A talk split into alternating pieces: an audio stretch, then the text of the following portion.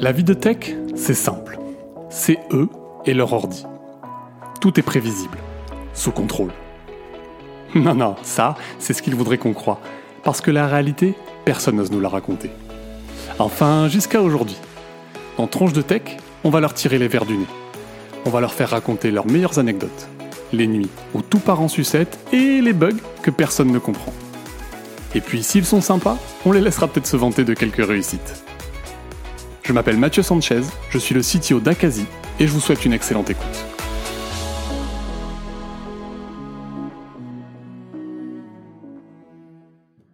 Salut Farah, ça va? Hello Mathieu, super, merci beaucoup euh, de m'avoir invité, très heureuse euh, de faire partie de ton podcast. Bah non, c'est moi, je suis trop content de t'avoir. Euh, quand je t'ai découvert, découvert sur LinkedIn, et moi je trouvais que tu avais un parcours super impressionnant dans des très belles boîtes de la tech française. Euh, et donc du coup, je, tu m'as promis en off que tu allais me révéler tout plein d'anecdotes sur ton parcours. Donc j'ai hâte de découvrir tout ça avec toi. Hâte aussi. ça marche. Alors du coup, j'ai six questions pour toi. Avant de te poser ces six questions, est-ce que tu peux te présenter en trois phrases? Eh ben, allez, je prends le challenge. C'est un challenge assez euh, assez deep, mais je prends. Donc, euh, pour ceux qui me connaissent pas, euh, Farah Chapchoub, je suis head of engineering avec une expertise sur la qualité et l'excellence pour les équipes tech, produits et support. J'ai eu à manager d'ailleurs des équipes, que ce soit des équipes QA, engineering, software engineering ou encore support. Donc une panoplie assez large entre produits tech et support. Je suis également euh, international speaker. Euh, je, je, suis extrêmement, euh, euh on va dire, active dans les communautés tech et produits. Et euh, d'ailleurs, c'est grâce à une newsletter que j'ai créée il y a un an qui s'appelle Build Quality, dans laquelle je parle de stratégie pour l'excellence technique, opérationnelle et produit et tout ce qui est stratégie qui suit. Et récemment, j'ai cofondé une, une association pour euh, avoir plus de femmes dans l'exécutive qui s'appelle Women of Influence, euh, dont je suis très très fière et j'espère qu'on va pouvoir changer les codes avec ça. Ah, j'ai hâte, ouais. Il y a, y a, un gros sujet là-dessus, donc euh, donc c'est cool d'être d'être active là-dedans. Top. On est parti? T'es prête? Allez go, Allez go, je te suis. Première question du coup, comment toi t'es arrivé dans la tech? Alors, c'est une très bonne question. Euh, alors moi, je suis arrivée dans la tech, on va dire euh, vraiment. Euh, moi, je, suis quelqu'un qui est né, euh, qui est né dans les dans les années 1990. Donc du coup, j'étais vraiment au plein moment, on va dire, du boom tech, surtout jeux vidéo, gaming, etc. Et j'ai été enfant unique pendant 8 ans. Et même mon meilleur ami était euh, clairement mon ordinateur. Je passais énormément, énormément de temps à jouer. Euh, et en fait, euh, j'étais pas très bonne en lettres et j'étais moyenne dans les maths quand je devais faire le choix de, de vers quoi me, me, me diriger. Et en fait, pour la petite anecdote aussi, je suis tunisienne. Et en Tunisie, on a, dès le lycée, la possibilité de spécialiser euh, dans l'informatique. Et c'est donc c'est ce que j'ai fait à l'âge de 14 ans. Euh, j'ai un peu défié le modèle parce que euh, pour les, les, éléments brillants, il fallait aller plutôt vers une section maths, etc. Mais moi, je voulais absolument être dans la tech. Ça me parlait. mon ordinateur, c'était mon meilleur ami pendant longtemps, donc je voulais pas le quitter.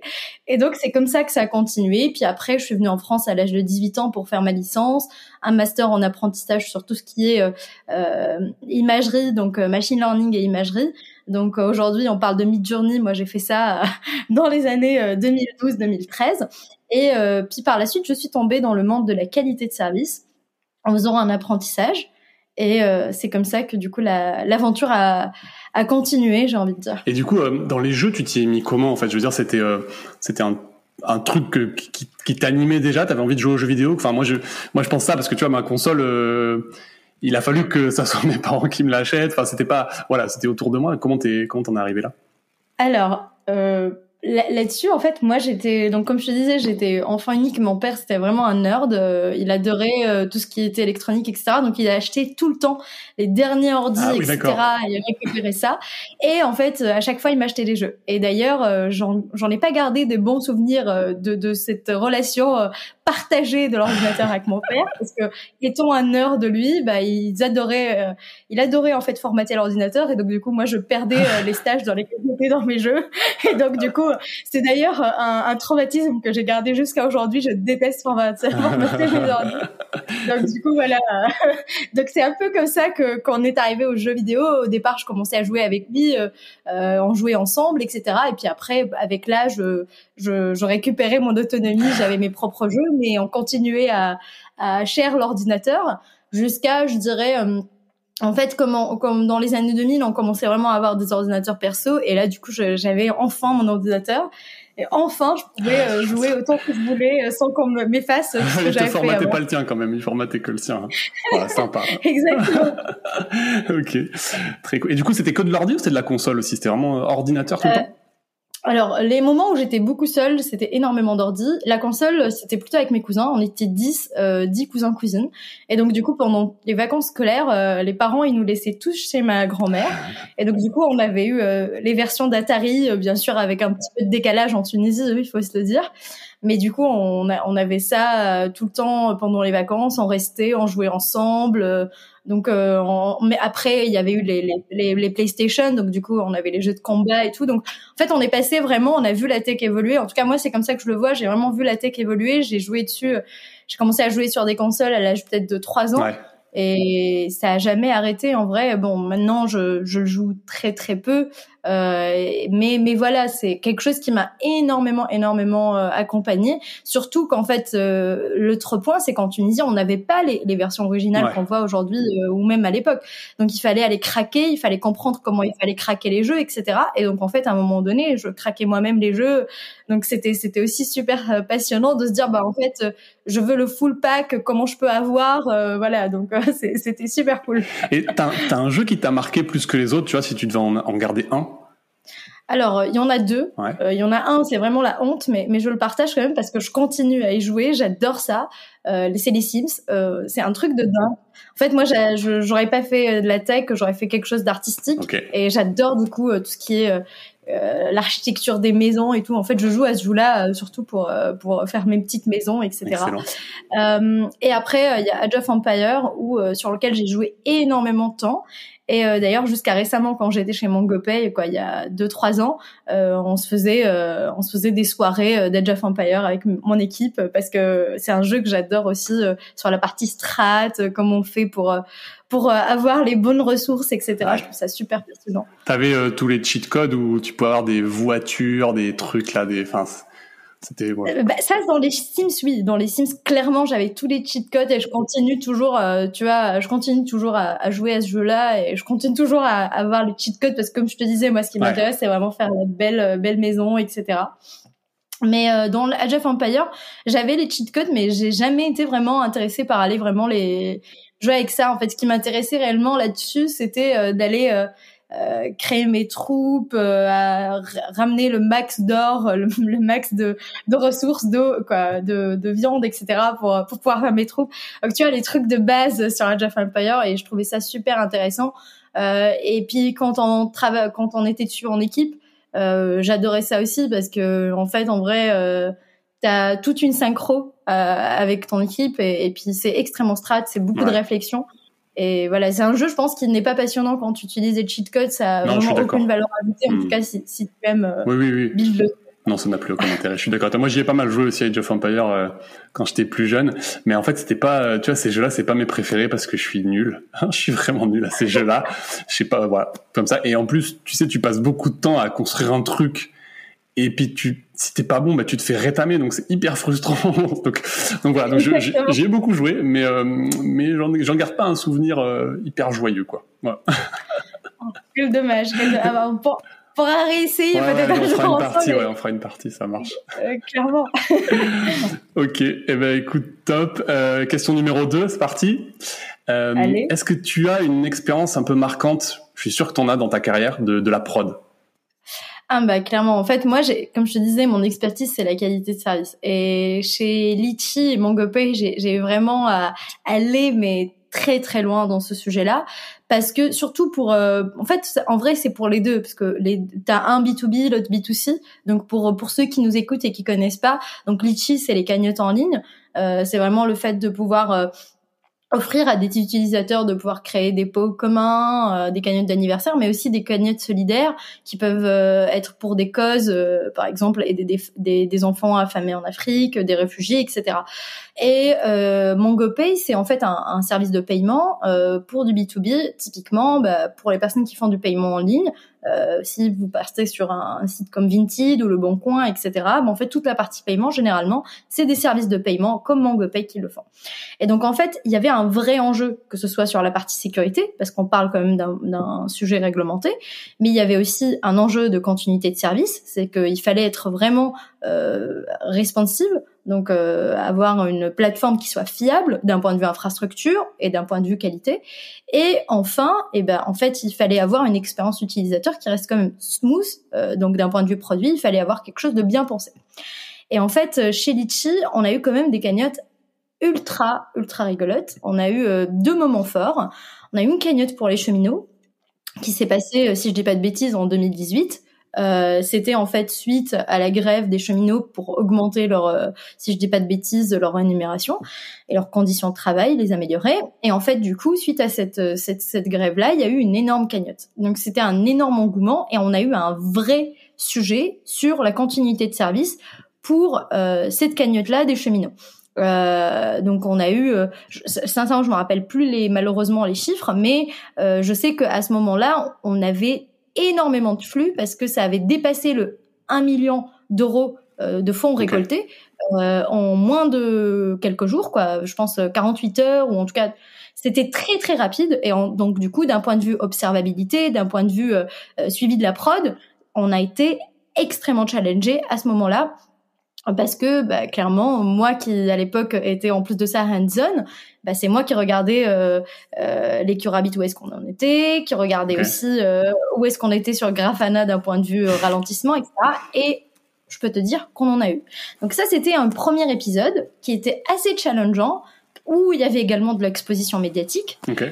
mais on va dire on l'a dépassé euh, plus ou moins avec, euh, avec brio, bah, sans, sans, beaucoup, voilà, avec brio, mais surtout sans beaucoup de difficultés, okay. parce que mine de rien, l'infrastructure en était juste après, en plus de ça, un, une migration qu'on avait faite, et donc du coup l'infrastructure tenait plus ou moins, et on avait des petits incidents, mais on, les, on arrivait à les gérer. Puis après, on a eu une cagnotte euh, qui, euh, pour euh, les novices de la tech qui ont suivi un peu euh, les sujets à l'époque, la connaissent peut-être, c'était une cagnotte qui a été faite pour les forces de l'ordre bah, suite à l'affaire d'Étinger. Je ne sais pas si ça te dit quelque chose. C'est un truc des Gilets jaunes, c'est ça? Ça me dit quelque chose. Exactement. Donc il y a eu les gilets jaunes et dans les gilets jaunes il y avait un boxeur euh, donc qui s'appelle euh, Christophe Détergé. Je sais pas d'ailleurs si j'ai le droit de, de, de, de, parler des noms ou pas, mais voilà. Ouais, je, je pense que c'est connu ce truc-là. Oui, ouais. Voilà, c'est vraiment ça a été ultra médiatisé et donc si tu veux, euh, là vraiment c'était une expérience de dingue. Là pour moi c'était une des, des, des, expériences les plus folles de ma vie. Ouais. Je sais pas si je pourrais la vivre encore une fois, okay. mais c'était d'ailleurs j'ai adoré. Hein, je, je vais, je vais j'ai adoré ce moment-là. Exactement. Et donc, si tu veux, qu'est-ce qui s'est passé ce moment-là? Donc, en fait, on avait une cagnotte euh, qui a été créée pour les forces de l'ordre qui ont été euh, frappées par ce fameux boxeur. Et euh, les gens ont commencé à contribuer d'une manière assez importante et on a eu une couverture médiatique incroyable. Okay. Et en fait, la couverture médiatique a fait que on avait eu un trafic assez haut. Et en fait, les, les contributions se faisaient d'une manière synchrone et asynchrone sur la cagnotte. Okay. Donc en gros, quand tu contribues et que le, on va dire, on est en capacité de gérer la charge, la contribution apparaît directement. Okay. Donc le montant est ajouté, tu reçois un mail de confirmation, tout allait bien. Et quand euh, on avait beaucoup de flux, ce qu'on faisait, c'est que euh, du coup, bah en fait, ta contribution restait dans les Curabit, hmm. attendait d'être euh, euh, traité, quoi. On va dire processé, ouais. voilà, traité. Et, euh, et, en fait, une fois que c'est traité, c'est là où on met à jour le front, euh, etc. Donc en gros, tu, fait, juste que je récap, tu, toi tu payes et du coup c'est un peu plus long que d'habitude et à un moment tu vas voir, mais théoriquement si ça marche bien, c'est c'est c'est c'est allez 30 secondes, une minute quoi, un truc non, comme ça même pas. C'est ça le problème, c'est que en fait, ça, ça prenait plus de temps. Ouais, parce qu'en fait, si, en réalité. Alors, attends, pardon. Si ça marche, si ça marche, t'es, es censé quand même de faire, tu, tu mets pas 15 minutes. Normalement, tu dis quand même que tu dois le faire vite. C'est ça, c'est juste que tu fais asynchrone. Exactement. Pardon. Oui, oui, ouais, oui. Si, si les choses fonctionnaient ouais, bien, okay. c'était, c'était, on asynchrone, mais en réalité du synchrone, quoi. Ouais, tu, t'avais tu, l'impression que c'était, ok. J'ai compris. Exactement. Sauf que, bah, en fait, quand tu as euh, euh, des centaines de milliers de, de contributions euh, au même temps sur une cagnotte, ce qui était le cas, et ben en fait, c'était juste plus possible pour nous. Les curabits, ils faisaient qu'augmenter, qu'augmenter, qu'augmenter, qu'augmenter. les tout le site était quoi, la page était ralentie et, et, donc du coup, bah en fait, les gens contribuaient, mais voyaient pas la contribution. Donc qu'est-ce qui se passait? Et ben en fait, les gens recontribuaient. Ils croyaient que ça marchait pas du coup, alors que toi, t'allais le, allais le prendre en compte euh, dans une heure plus tard ou un truc comme ça. Ouais. voilà, ou trois heures, ou cinq heures, etc. Donc si tu veux, euh, on a commencé à avoir ce problème-là, euh, on va dire un jeudi à 16 heures. Et on s'est pas rendu compte directement. Moi, je voyais qu'il y avait des ralentissements, j'ai remonté aux équipes, mais on n'arrivait pas réellement à, déceler, à déceler le truc. Okay. Euh, le soir même, vers, on va dire, euh, on commençait à être vers euh, peut-être 18 heures. Bah en fait, on a compris, ou vers 20 heures, on a compris d'où venait le problème. Sauf que ce qui se passait, c'est que les gens commençaient à en parler sur Twitter parce qu'ils voyaient que le prix de la cagnotte était en train d'augmenter. Euh, parce que ah oui, excuse-moi, j'ai raté un épisode. Excuse-moi.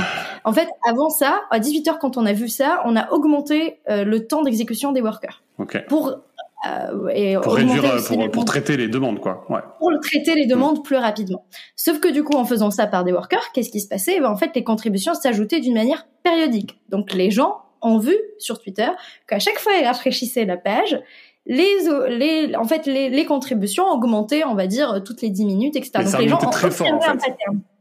Exactement. Et observer le pattern. Donc euh, les gens commençaient à s'enflammer sur Twitter, à dire bah en fait il y a des bots russes qui sont en train d'aller euh, contribuer sur la cagnotte, c'est pas possible, etc.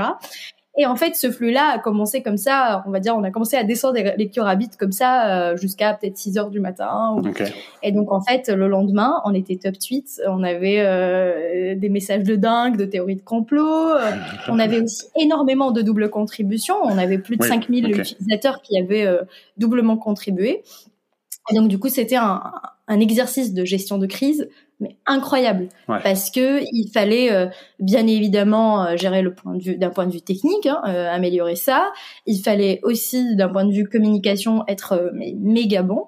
Et puis comme il y avait une exposition énorme politique sur le sujet et ben en fait on était aussi exposés. Donc pour la petite histoire, on a même eu, je pense c'était les forces de l'ordre qui étaient venues devant les bureaux parce qu'en fait on était beaucoup trop exposés. On commençait à nous parler de dans BFM, c'était à TPMP, etc. Donc c'était vraiment totalement gigantesque.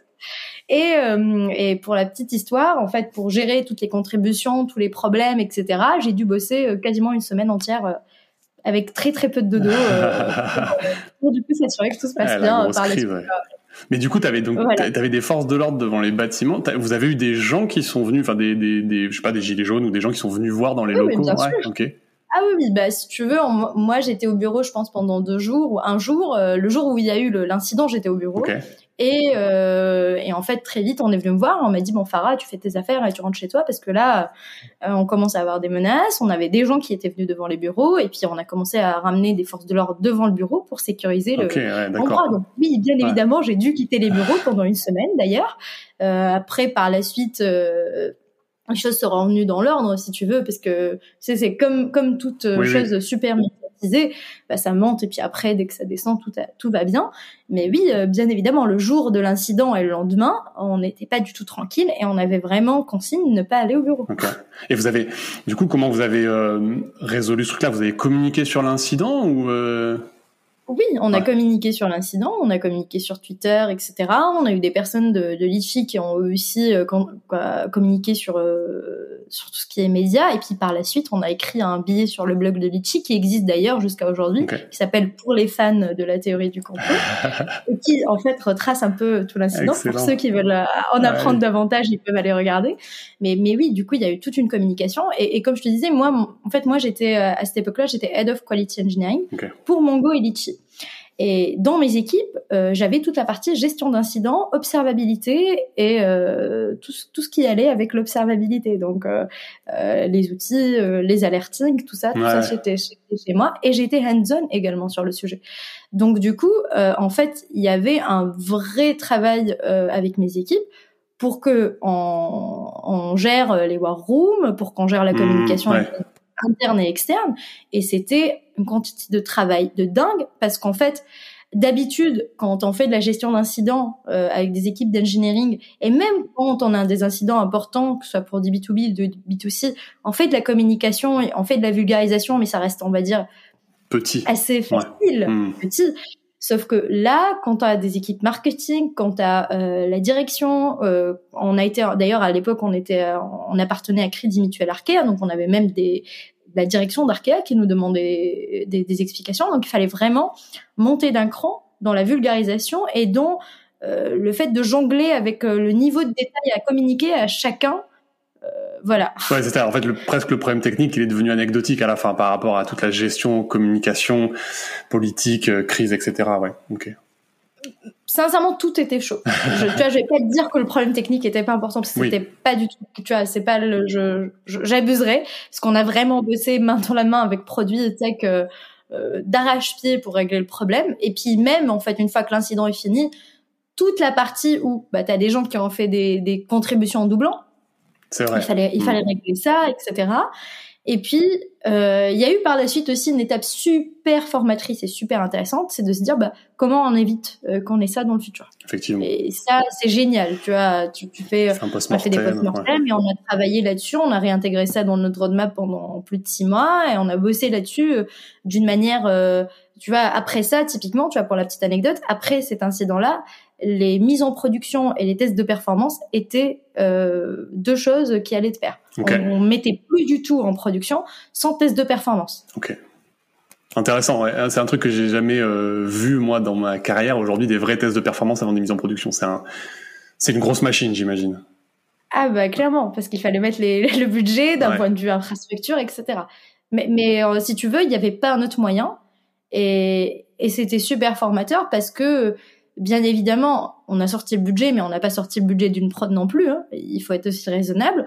Mais voilà, c'est quand même euh, comme ça qu'on met en place euh, des, des environnements et on va dire des, des process qui marchent avec euh, les domaines dans lesquels on quoi, qui ont le, ce besoin là qui sont le, le fintech ce que je te disais au départ c'est un comme sujet fintech sécurité expérience utilisateur continuité de service ça va de pair tu as des SLA, tu as des vrais engagements, que ce soit euh, moral ou encore euh, légal avec, avec les clients, et donc il fallait que ça tienne.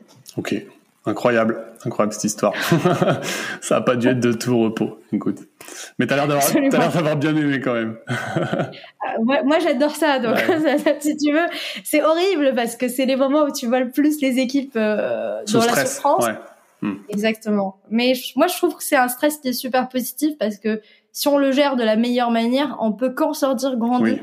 Et c'est là où on comprend d'ailleurs beaucoup de mécanismes qui pourraient être euh, parfois euh, des choses euh, abstraites pour tout le monde hein, et, pas que pour des équipes produits ou tech. Parfois, tu as de la dette technique et c'est que à ce moment-là où tu vas être obligé de, la comprendre.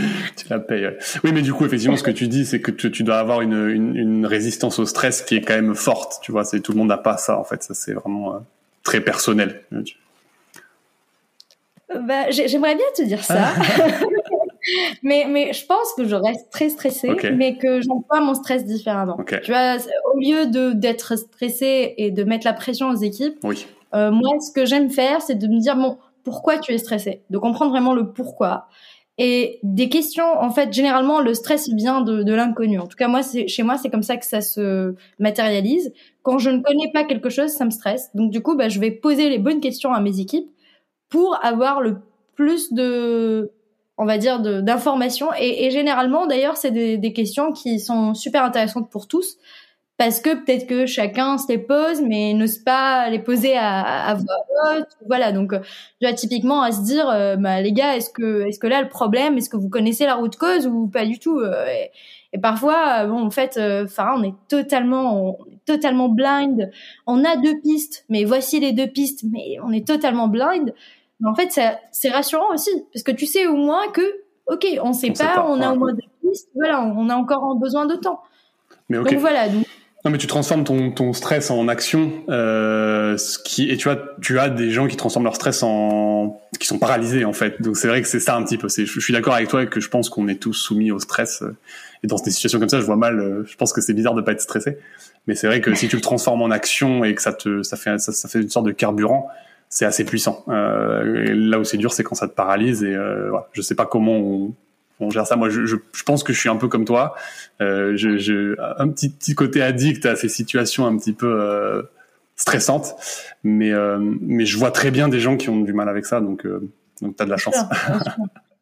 bah, et puis un équilibre aussi, parce que comme, comme tu le dis très bien, euh, c'est des moments où on peut être dans l'action, mais les équipes ont aussi parfois besoin de temps. Et il faut savoir, en fait, par exemple, moi, qu'est-ce que je peux faire quand l'équipe a pour besoin. Aider, ouais. Mm. Exactement, et ne pas être juste clair. dans euh, le manager qui regarde et qui te dit euh, quand est-ce que c'est réglé. Ouais, je vois, je vois bien. Non, non. Et, et, et moi, pour moi, d'ailleurs, j'ai rarement vu des environnements où la gestion des incidents fonctionnait bien si le management et le high management n'étaient pas moteur euh, d'une manière. Ouais, ouais. Exactement. Eh ben, très cool. On passe à la question suivante. Allez, let's go. Allez, ça marche. Euh, tu m'as un peu répondu déjà. Euh, si tu n'avais pas été dans la tech, tu aurais fait quoi comme métier? Oui, je t'avais un peu teasé tout à l'heure sur la partie Sims artistique. Oui, clairement, euh, j'aurais fait de l'art. Euh, ça, c'est sûr. Euh, je pense que d'ailleurs, c'est ce qui fait que je suis partie vers la qualité, parce qu'il y a quelque chose de curiosité là-dedans qui m'a qui m'a toujours attirée. Euh, mais clairement, euh, si tu veux, moi je fais je fais de la peinture à l'huile depuis plusieurs années, depuis même que je suis euh, super jeune, quoi, peut-être l'âge de 8-9 ans, quoi.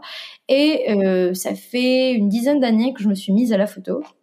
Donc j'ai un appareil photo assez bien et tout. Et à chaque fois que je pars en voyage, d'ailleurs, j'adore le Japon. Donc là, dernièrement, j'ai été pendant deux mois et j'adore prendre en photo tout ce qui est architecture, donc vraiment, il y a un vrai sujet architecture, art et, photographie. Et maintenant, je fais ça un peu en side project, vu que j'ai un compte Instagram que j'alimente avec ces photos-là, etc. Euh, je le fais pas du tout à un point de vue pro, pas encore en tout cas. Euh, mais euh, mais voilà, je m'amuse énormément sur cette partie-là artistique et c'est quelque chose aujourd'hui qui me permet d'ailleurs de m'évader, de déstresser mmh. euh, quand on a un problème, de, de, prendre le temps aussi après et d'aller faire quelque chose d'autre totalement à côté. Et donc voilà, je sais pas si j'ai bien répondu à ta question. Si si si, c'est très clair. Donc euh, un truc artistique. Et là, du coup, la photo, euh, du coup, ce que tu dis, c'est plutôt du, du, paysage et même des bâtiments, de l'archi plutôt que des, c'est pas des portraits, quoi. j'ai là récemment, j'ai commencé à m'y mettre un peu au portrait. Euh, mais c'est plus euh, j'aime beaucoup la, la, la ville euh, je suis pas assez euh, nature mais plus ville euh, j'aime vraiment beaucoup la ville et même d'ailleurs dans mes voyages je, je, préfère aller voir des villes et photographier des bâtiments des des choses on va dire tout ce qui est par exemple des bâtiments qui sont vieux bâtiments des choses comme ça j'adore ça okay. pas forcément délabré hein, mais vraiment non mais de l'architecture un peu ancienne ouais. Exactement euh, et ça, ça c'est là où je m'amuse le plus. Là, j'ai commencé récemment le portrait, mais je pense que j'ai encore du chemin à faire euh, sur le sujet. C'est pas du tout les mêmes techniques, c'est ça, rien à voir. Hein.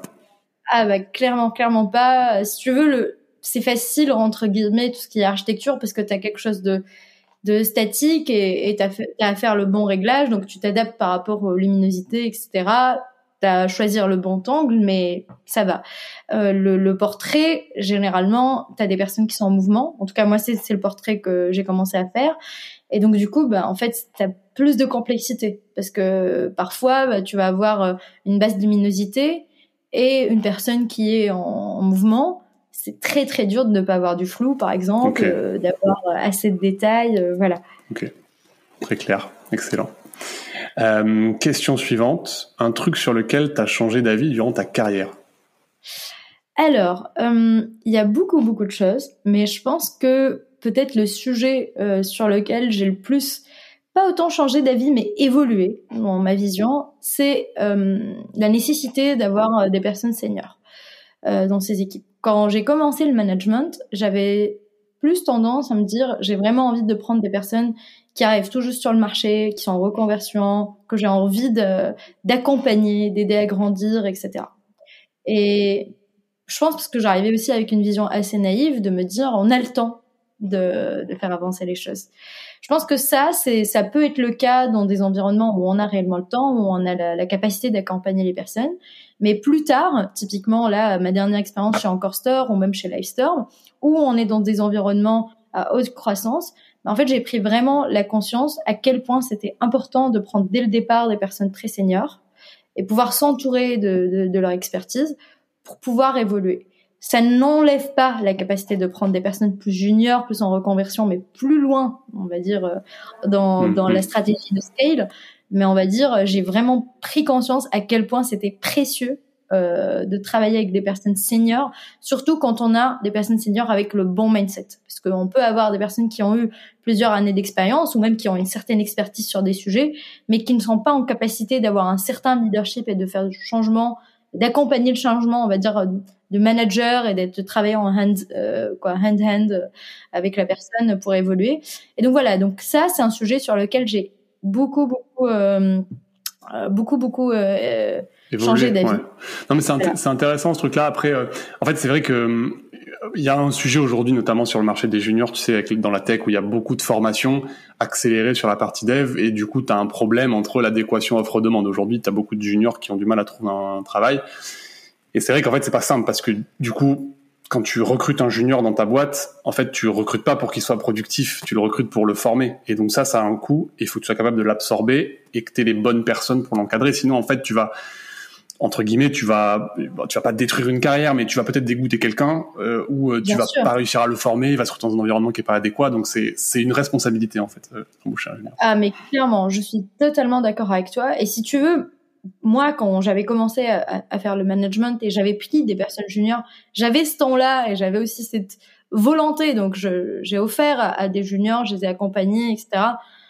Mais par la suite, quand on a des gros challenges et quand on commence aussi à avoir des des équipes assez conséquentes, euh, même si la volonté est là. Euh, en tout cas, si on n'a pas des personnes dans son équipe qui, elles, ont le temps, qu'on n'a pas les bons mécanismes dans la boîte, ça va être euh, plus dur et comme tu l'as bien dit, bah, ça va plus dégoûter les personnes. Et puis, en fait, tout le monde va être perdant dans l'équation. les, personnes qu'ils ont rejoint et, puis l'entreprise et, l'équipe. Et, et, voilà, donc tu veux, j'ai eu de la chance. Je pense que j'ai jamais eu à, à prendre quelqu'un de junior quand j'avais pas, on va dire, les capacités des. Mais euh, j'ai pris de la maturité sur le fait que euh, quand tu as des grands challenges, bah, tu, tu peux malheureusement pas pouvoir t'offrir ça. Ce que je trouve d'ailleurs très malheureux parce que si on ramène pas ces personnes juniors, eh ben on va avoir du mal à ce qu'elles viennent dans le temps. Non, c'est clair. Non, mais ce que ça dit aussi, c'est que, euh, plus enfin plus t'es une grosse boîte entre guillemets plus t'as cette responsabilité là en fait. C'est à dire que quand t'es souvent une petite start-up en fait c'est difficile euh, d'embaucher un junior. Alors qu'en fait euh, quand tu es une scale-up euh, que voilà c'est là que tu dois penser aussi à te structurer. Je pense que t'as une plus grande responsabilité vis-à-vis de ce, ce problème là entre guillemets aujourd'hui Clairement. Et, et, pourtant, tu vois, l'équation, elle est, elle est plus dans l'inverse. Tu vois, moi, quand j'étais dans des boîtes plus petites, j'avais les moyens de pouvoir apprendre les gens juniors, dans le sens où j'avais le temps.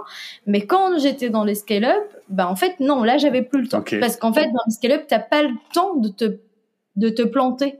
Euh, L'enjeu, en fait. Euh, Parce que t'as déjà le, ouais, t'as déjà l'accélération, en fait. Ok. Exactement. Intéressant. J'ai pas, j'ai pas ça en tête. Intéressant. Cool. Écoute, euh, on a bien dépassé les 30 minutes. Alors, je vais te poser ma dernière question. Euh, Est-ce que tu as une opinion tranchée sur un sujet? Je suis sûr que tu en as, mais euh, sur un sujet particulier euh, Une opinion tranchée Non. Euh, je, je, vais te dire en fait que pour moi, il n'y a pas de boîte. D'ailleurs, c'est quelque chose qui, quand tu vas sur mon sur mon sur mon LinkedIn, tu vas le voir euh, dans, dans, dans, mon, mon ta bannière là. Hein. bannière, euh, c'est euh, Build Sustainable Growth et en fait, on ne doit pas penser que à la rétention, on doit aussi penser à la, à la conversion et on ne doit pas penser juste à la productivité, mais on doit aussi penser à la, à la qualité. Et en fait, pour moi, tout, toute cette vision-là va de pair avec quelque chose de très important aujourd'hui pour moi, pour qu'une boîte soit fiable dans la tech, c'est qu'il faut qu'on ait des boîtes qui ont une vision technique qui découle de la vision business et qui soit une vision fiable sur la durée. Si on veut avoir quelque chose dont on est fier à long terme. Euh, c'est vraiment quelque chose que je ne sais pas si je suis assez précise, mais en tout cas, je suis très tranchée sur ça. Pour moi, euh, tu vois, tout à l'heure, on parlait des gestions d'incidents, mais une boîte qui n'a pas des vrais process d'amélioration continue, de gestion d'incidents, de post-mortem, etc., euh, où ça ne découle pas d'ailleurs d'une vision très business oriented et pas qu'une vision tech en mode, bah, en fait, on a les Rabbit queue qui, tu vois, ce que je te racontais tout à l'heure, pas assez de workers, ça marche en asynchrone, etc. On n'a pas une vision business liée à tout ça bah on est hors sol et par la suite on peut pas on peut pas build un truc qui est incroyable beau euh, qui va être euh, valorisé à quelque chose quoi on peut valoriser la boîte à ce qu'on veut parce que aujourd'hui ça, ça ne dépend pas que de ça mais pour moi ce n'est pas réellement fiable euh, sur la réalité du terrain. Ce que, ce que tu dis un peu, si j'essaie de reformuler, c'est que faut faut pas trop brûler les étapes. C'est-à-dire que même si tu dois aller vite, euh, si tu négliges la qualité, à un moment ça te ça te revient dans les dents et que du coup il faut mettre en place des process pour analyser en fait les les, les causes profondes des problèmes que tu rencontres plutôt que de dire ah, c'est bon on a eu le problème c'est passé et on le met derrière nous parce qu'il reviendra pas. C'est un peu ça que tu dis? Exactement. Exactement, c'est ça plus que le fait que tu le lis avec le business. Bien sûr, ok. Voilà, c'est c'est surtout ça. Si tu veux, moi, il faut que le business drive le tout. Donc euh, donc euh, la tech au service du business en fait, c'est un, un, peu ça. Et oui, totalement. Ne pas oublier ça, hyper important. Écoute, super. J'ai plus de questions pour toi. Euh, Est-ce que euh, je peux te laisser le mot de la fin? Donc euh, tu peux dire ce que tu veux, hein, si tu as envie de passer un message, n'importe quoi. Et eh ben, déjà, merci beaucoup Mathieu pour, pour cette interview. C'était vraiment super intéressant d'échanger avec toi et de donner des petites anecdotes. Euh, merci à nos auditeurs et auditrices surtout. Hein, surtout. Euh, J'espère qu'il y en a beaucoup. Ouais. Exactement, parce que voilà, aujourd'hui, comme je te disais, il y a un vrai sujet sur euh, la femme. Euh, pour pour ceux qui nous écoutent, moi, je vraiment, euh, je recommande à surtout les personnes juniors, on en a parlé un tout petit peu, euh, de ne pas hésiter d'écouter de plus en plus de podcasts, de lire euh, des newsletters, de rentrer dans des communautés, il y en a plein. Et euh, c'est pour moi un, un, accélérateur, un accélérateur incroyable pour ceux qui veulent évoluer et grandir, que ce soit sur le plan professionnel ou personnel.